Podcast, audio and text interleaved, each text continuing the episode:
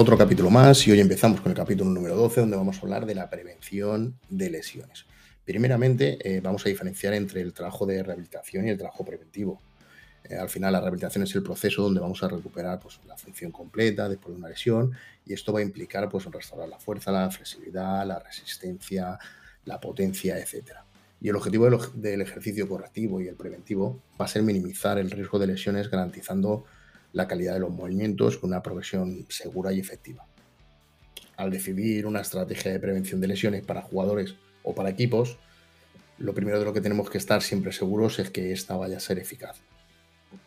Para esto, lo que se necesita es comprender el alcance de las lesiones, entender cómo se producen y saber desarrollar una estrategia de prevención. Aunque se supone que normalmente los equipos médicos siempre van a estar muy interesados en el concepto de la prevención de lesiones, pues al final esto no siempre es una prioridad, eh, no solamente para el jugador, sino también para el entrenador. Y el primer paso y fundamental debería ser convencer a los entrenadores para que exista una aplicación satisfactoria en la práctica, ya que si los jugadores no van a seguir este programa, pues estos no van a ser eficaces. Al final siempre va a ser mucho más fácil vender al entrenador y al jugador o a convencerlo eh, sobre el rendimiento deportivo que sobre la prevención de lesiones. Entonces también tenemos que diferenciar entre los dos tipos de prevención que tenemos. Tendríamos una prevención primaria y una secundaria. La prevención primaria va a implicar evitar que, se lesionen atletas o personas que nunca se hayan lesionado.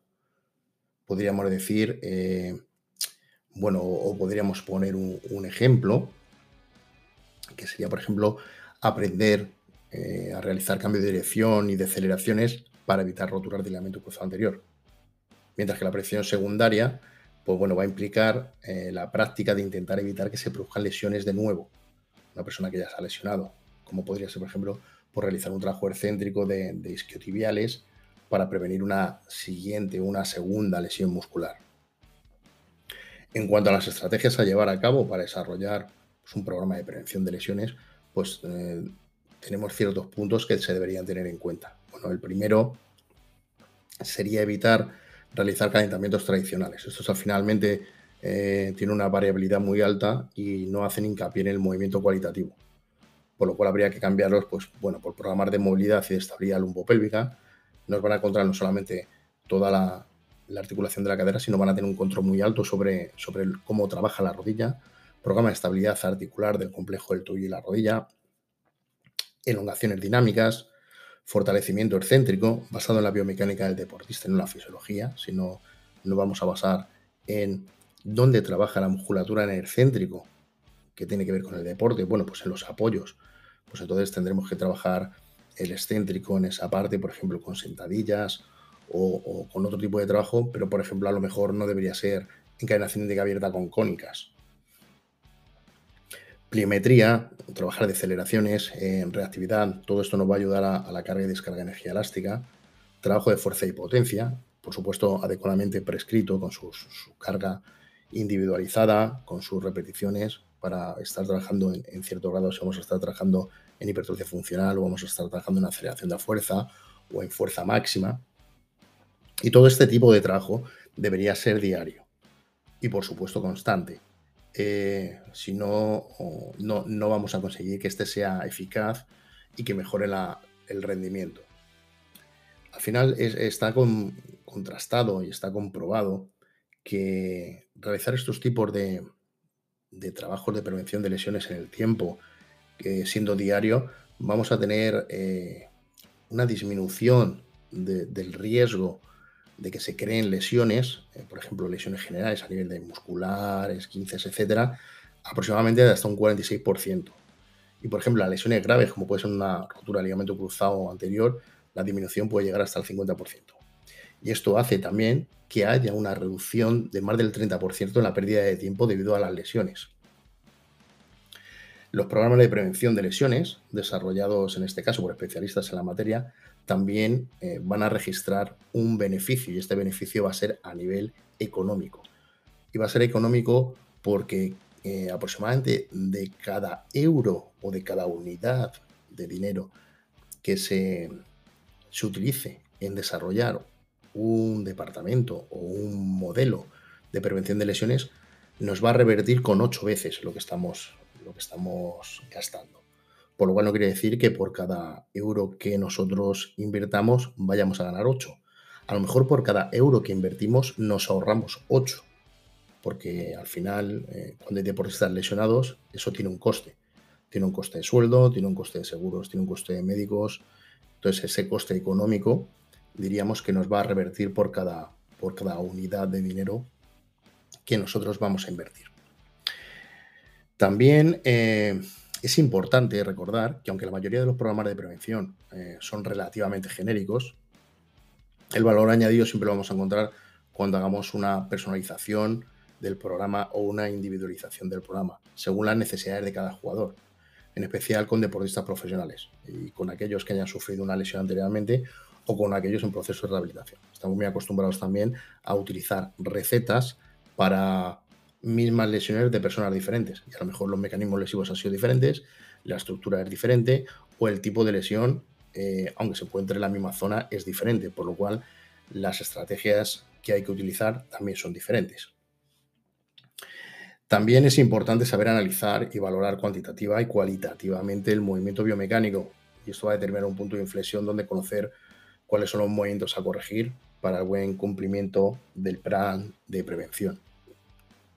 Aunque este punto va a parecer bastante obvio, eh, también lo es la falta de personal especializado en las parcelas de evaluación, prescripción y desarrollo de programas de prevención de lesiones en los clubes amateurs o profesionales. Aunque siempre pensamos que los clubes amateurs o los clubes profesionales están los mejores especialistas, no suele ser así.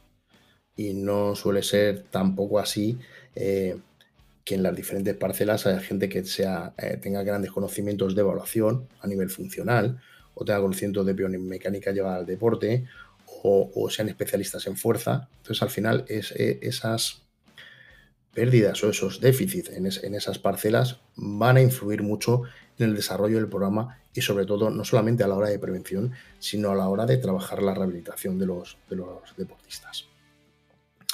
Vamos a tener también eh, eh, unos ciertos factores de riesgo siempre en, deportes, por ejemplo, como el fútbol.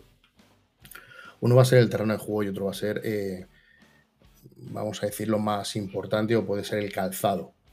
En cuanto al terreno de juego, aunque no se encuentra como un factor de riesgo, eh, hay estudios que, que, no hay grandes diferencias entre el césped natural y el césped artificial. La verdad es que por experiencia tengo que decir que, que los terrenos artificiales son propensos a que haya muchísimas lesiones y sobre todo, por ejemplo, en el fútbol femenino. Es el, índice de lesiones es mucho mayor. El tipo de césped artificial nos eh, puede determinar este tipo de lesiones y puede, puede ser por el, por el tipo de material o, la altura del material. Van a generar que haya una mayor tracción de la bota cuando se está corriendo y que esta bota se enganche o al realizar un cambio de dirección o un giro puede crear una torsión y una rotura en un ligamento cruzado anterior puede generar una fractura, por ejemplo, en tibia o en peroné, y, no solamente eh, este tipo, vamos a decir, de lesiones mucho más traumáticas, sino que al final, por ejemplo, trabajar en estructuras o, en superficies blandas y luego duras, como puede ser la hierba natural y la hierba artificial, sí, nos va a generar eh, lesiones eh, generadas por estrés, ¿vale? por, por sobrecarga como podemos encontrar sobrecargas musculares, problemas eh, de pubalgias, tendinopatías rotulianas, tendinopatías aquilias, que son muy normales eh, cuando, cuando está habiendo un, cambio de, superficie continuo.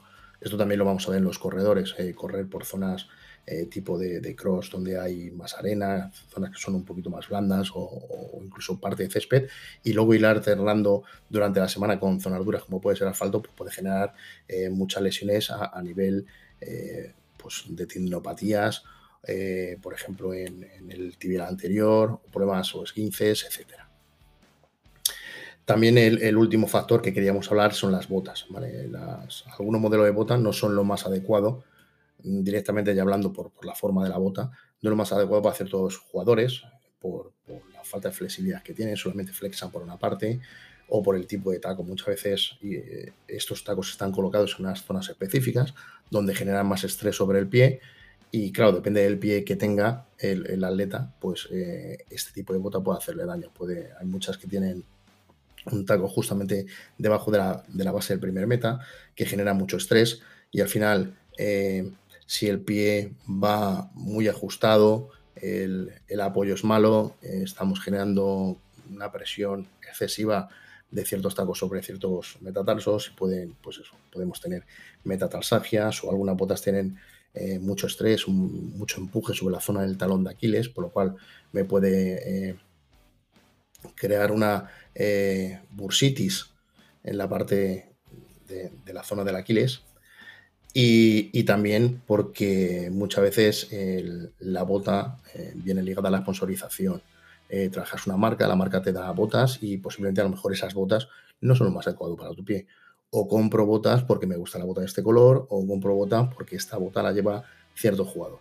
Y entonces ahí estamos incurriendo en una equivocación que, que nos va, nos va a condicionar y nos puede generar una lesión.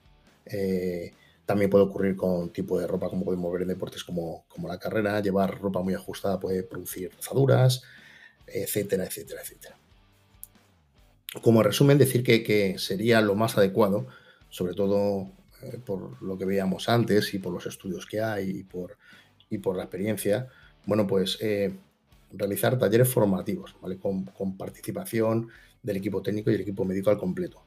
Y que profesionales en el sector, profesionales en, modelos de prevención reales, en, evaluación, en trabajo de fuerza, bueno, pues que hagan, eh, esos talleres, porque muchas veces, eh, sobre todo en los clubes de fútbol, la gente no puede viajar los fines de semana porque tiene que trabajar. Bueno, pues hacer, eh, vamos a decir, formaciones internas donde profesionales de de estos aspectos de la evaluación, de la prevención de lesiones, del trabajo de fuerza, del trabajo de potencia, de biomecánica de la carrera, etcétera, bueno, pues creen un, nexo de unión donde se enseñan los factores principales que hay que tener en cuenta para crear un modelo de, prevención adecuado para cada club o para cada deportista. Y de esta manera sí, eh, dejamos, porque podríamos seguir hablando durante mucho tiempo sobre eh, la prevención de lesiones, pero bueno, hemos hecho un pequeño hincapié, hemos hablado de, cositas eh, específicas sin, sin, entrar eh, ni querer eh, hablar mucho de, todo. Y en próximos capítulos ya iremos haciendo hincapié justamente en, esas partes, como hemos hablado en los programas de movilidad, o las elongaciones, o por qué trabaja la pliometría, o la reactividad, o el trabajo de fuerza, etcétera mucho más específicamente. Así que nada, os dejo en este momento y nos vemos en el siguiente capítulo.